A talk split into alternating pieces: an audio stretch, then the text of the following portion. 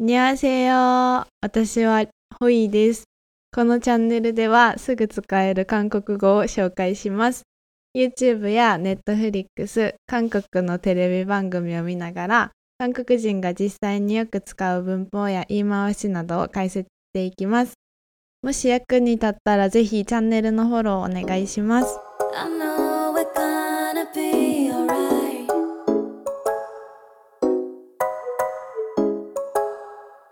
MV に出てくるセンテンスの説明をしていきます。まず、ハイボーイの MV は4つのバージョンに分かれていて、各メンバーのハイボーイが存在します。ここで気になるハイボーイの意味なんですけど、ハイボーイはスラングで、ハイにはワクワクする、興奮するなどの意味があります。なので、ハイボーイを私をワクワクさせてくれるクールなかっこいい男の子、人気者の男の子という解釈になります。では今回は2つの MV をピックアップして、その中から韓国人がよく使う文法を紹介していきます。でははじめにダニエルとヘリンの MV の解説をしていきます。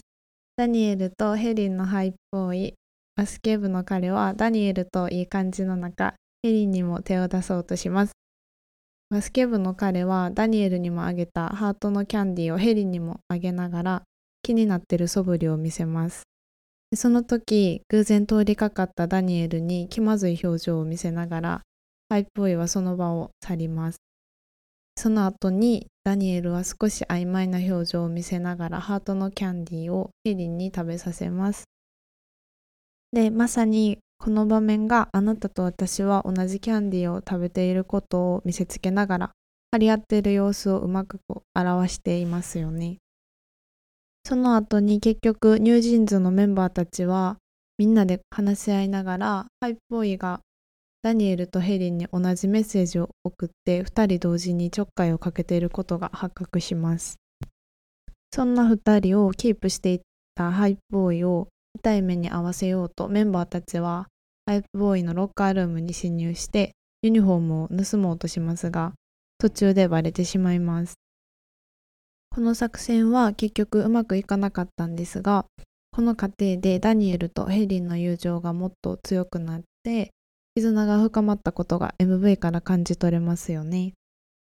ハイプボーイを象徴するユニフォームとバスケットボールを投げ捨てて2人が前に進む姿から一皮向けた2人の成長が有的に表されている場面でダニエルとヘリンの MV は終了します。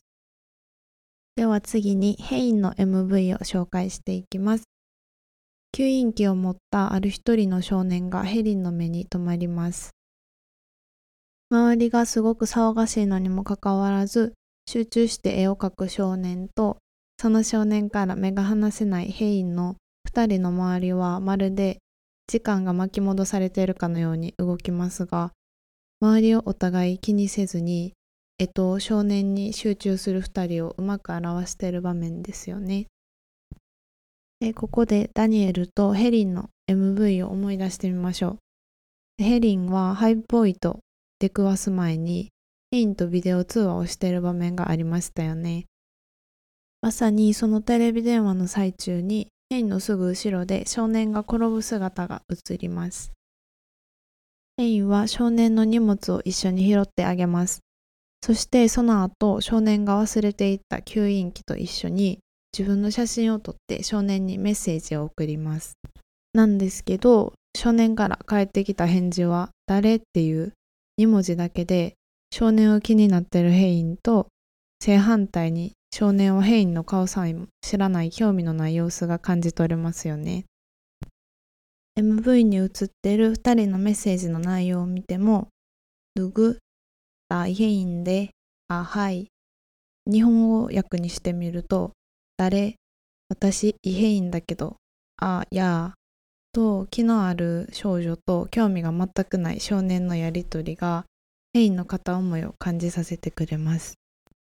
その後にどうにか連絡を通して仲良くなった少年をヘインは自分のダンスの公演に招待します。ここでの少年の返事もダンスの公演への興味じゃなくてパーティーに準備されている飲み物や食べ物への興味を見せる内容ばっかりで、ヘインはすごいもどかしさを感じています。そんな興味のない返事をされても、少年にどんどん惹かれていってしまうヘインは、民事が送ったファーストキスをする方法第1弾っていう題名の動画を見て、それを見ている最中に民事に見つかってしまう姿がすごい可愛く表現されています。ついに公演当日、公演最中にも少年が気になってて目を離せない変異なんですけど、公演後に自分たちのダンスを真似しながら茶化す少年とその友達を発見して、メンバーたちはグループトークで騒いで、変異は少年に失望してしまいます。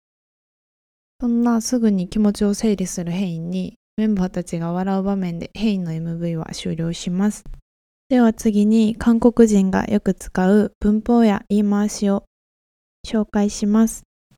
今回ピックアップするところはダニエルとヘリンの MV に出てくるハイボーイがダニエルとヘリンに同時に送ったメッセージの内容です。カップルだったり気になる相手とのやりとりで使える韓国語なのでぜひ覚えてみてください。지금뭐해오빠연습힘들다너오늘또예쁘더라뭐해나보러와라では今から一文一文紹介していきます。지금뭐해今何してるという意味で恋人間だけじゃなくて家族や友達の間でも 韓国人がメッセージや電話などでよく使う表現です。지금が今で、뭐해が何してるっていう意味になります。おっぱ연습힘들다は、おっぱ練習疲れたよっていう意味で、おっぱは日本でお兄さんっていう意味で、日本と違って韓国では実の兄だけでなくて、年上のお兄さんのことをおっぱと呼びます。ちなみに恋人に発展すると、チャギ、 ダーリン、ハニー、予防、あなたなどともっと甘い呼び方をするカップルも多いです。で予防はあなたっていう意味なので夫婦間で呼び合うことが多いんですけど恋人同士で使ってるカップルも多いです。の오늘또예쁘더라は今日も可愛かったよっていう意味です。오늘は今日でとはまたもう一度っていう意味なんですけどこのとと 似た単語に足しっていう単語があります。足しには再びもう一度っていう意味があって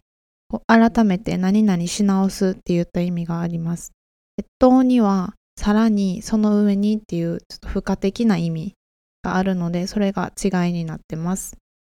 なのでこの文章ではさらにもっと可愛かったよっていう意味になるのがわかりますよね。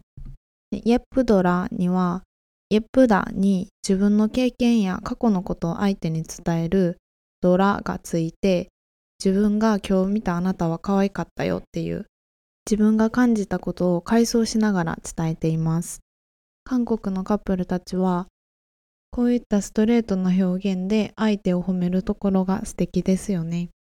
ボヘナポロワラは何してるの？俺に会いに来てよっていう意味です。でモヘイは先ほどの何してるのと同じ意味で、ポロワラは動詞プラスロオダで何々しに来るっていう意味です。このオダの部分を行くっていうかだや通うという谷だに変えて使うことも可能です。語尾にらがつくことで命令形になります。なんですけど、ここでは何々しろのような強い命令の意味ではなくて、年上のお兄さんが会いに来いよ。じゃちょっと少し強引に言ってる感じになります。年上のお兄さんからこんな連絡来たらちょっとキュンキュンしちゃいそうですよね。では今日はここまでです。もし他の MV の解説が知りたいなどご要望ございましたらぜひコメントで知らせてください。またこのチャンネルが役に立ちましたら韓国語を勉強したいお友達や知り合いの方にシェアしてください。